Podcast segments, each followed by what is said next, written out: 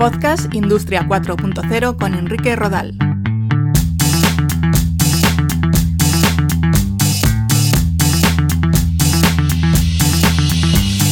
Un saludo y bienvenidos a Podcast Industria 4.0. Ya sabéis, y si no os lo cuento yo, que tenemos canales también en Twitter, en Facebook, en LinkedIn y en YouTube, en los que publicamos estos episodios y en los que os contamos también toda la actualidad de la industria 4.0.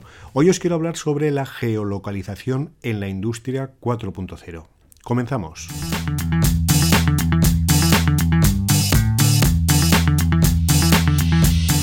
Algunos se preguntarán qué tiene que ver la geolocalización con la industria 4.0.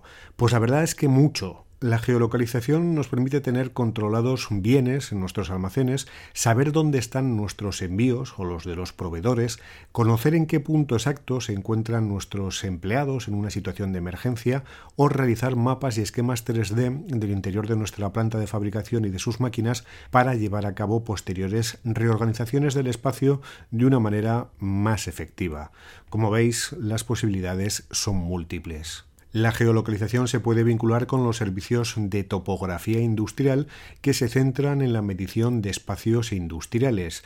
Para ello se suelen emplear tecnologías láser, escáner 3D, que con herramientas específicas de tratamiento de nube de puntos permiten realizar modelados de plantas industriales con su equipamiento y maquinaria para poder hacer simulaciones. Si vas a redistribuir los activos de tu planta, te hace falta conocer sus dimensiones, así como las de las infraestructuras, activos y máquinas para poder moverlas y adecuarlas a tus necesidades y tu espacio debidamente. Esto te permite el aprovechamiento del espacio en la planta o en la fábrica, teniendo en cuenta las instalaciones actuales y las que se proyectarán en un futuro. También mejora la gestión de los activos que ocupan las instalaciones, cuantificando las diferencias entre las piezas y estructuras fabricadas y los modelos teóricos. Podemos simular la ampliación de infraestructuras o líneas de montaje, analizando interferencias, modelando tanto piezas y estructuras fabricadas como los espacios existentes, incluyendo sus instalaciones. Generalmente para realizar este escaneado 3D de la planta se suelen usar sistemas terrestres estáticos de escaneado tridimensional, embarcando cámaras y sistemas en mochilas con las que se recorre la planta, incluso también se utilizan drones aéreos. Por otra parte, existen tecnologías que son capaces de geolocalizar cualquier máquina en movimiento tanto en exteriores como en interiores dentro de la planta, con una precisión grande y un margen de error de pocos centímetros. Esto permite que podamos controlar todos los equipos que se utilizan para mover bultos o bobinas, si somos capaces de tener localizados en todo momento los elementos que se mueven, como una carretilla o una grúa, también podemos realizar la trazabilidad física de los bultos que transportan y que tenemos monitorizados. Para ello se emplean tecnologías como RTK e IPS. RTK son las siglas en inglés de posicionamiento cinemático en tiempo real. Hablamos de un sistema de medición que aúna tecnologías de navegación por satélite como GPS, Galileo, Beidou o GLONASS, junto a sistemas de comunicación por radiofrecuencia o mediante telefonía. Gracias a la combinación de estos sistemas se consigue una precisión de localización con un margen de error de muy pocos centímetros. Su funcionamiento es más o menos sencillo. Se coloca un receptor fijo o referencia en un punto con unas coordenadas conocidas, mientras que la máquina en movimiento o emisor móvil va enviando la transmisión de su ubicación vía GPS al receptor mediante telefonía o radiofrecuencia. RTK se puede utilizar en superficies de logística para controlar la ubicación de grúas o máquinas de gran tonelaje o en agricultura de precisión también para supervisar las rutas de tractores u otras máquinas de producción, de cosecha, de riego, desbroce o de fumigación. En el caso de IPS, siglas de Indoor Positioning System o Sistema de Posicionamiento en Interiores, en el interior de los edificios los sistemas de navegación por satélite no funcionan correctamente por lo que se han desarrollado redes de diferentes tipos de dispositivos capaces de enviar de forma inalámbrica información sobre dónde se ubica un vehículo, máquina o palé en tiempo real.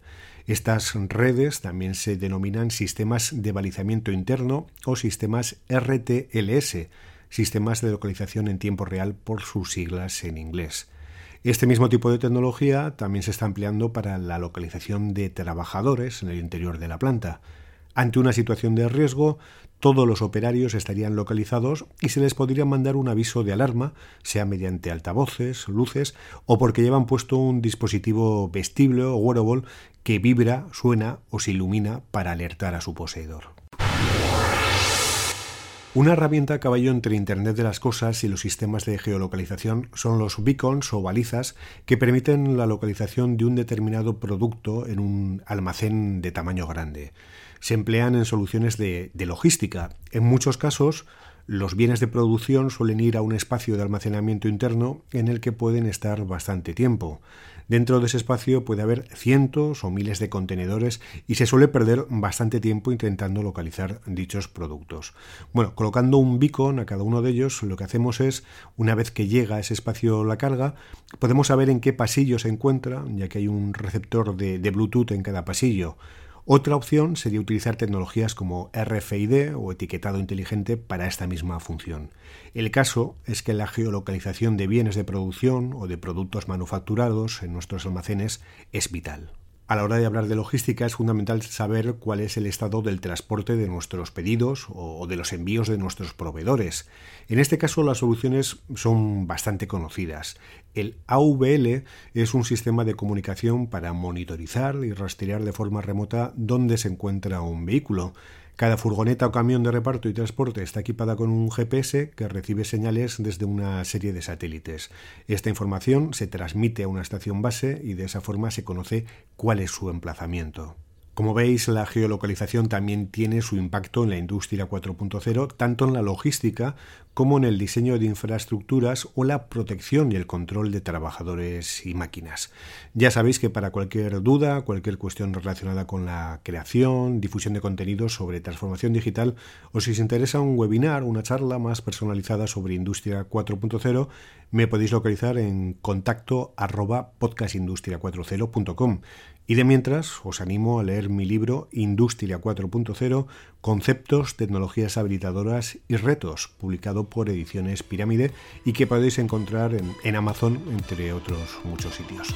Gracias y hasta el próximo episodio.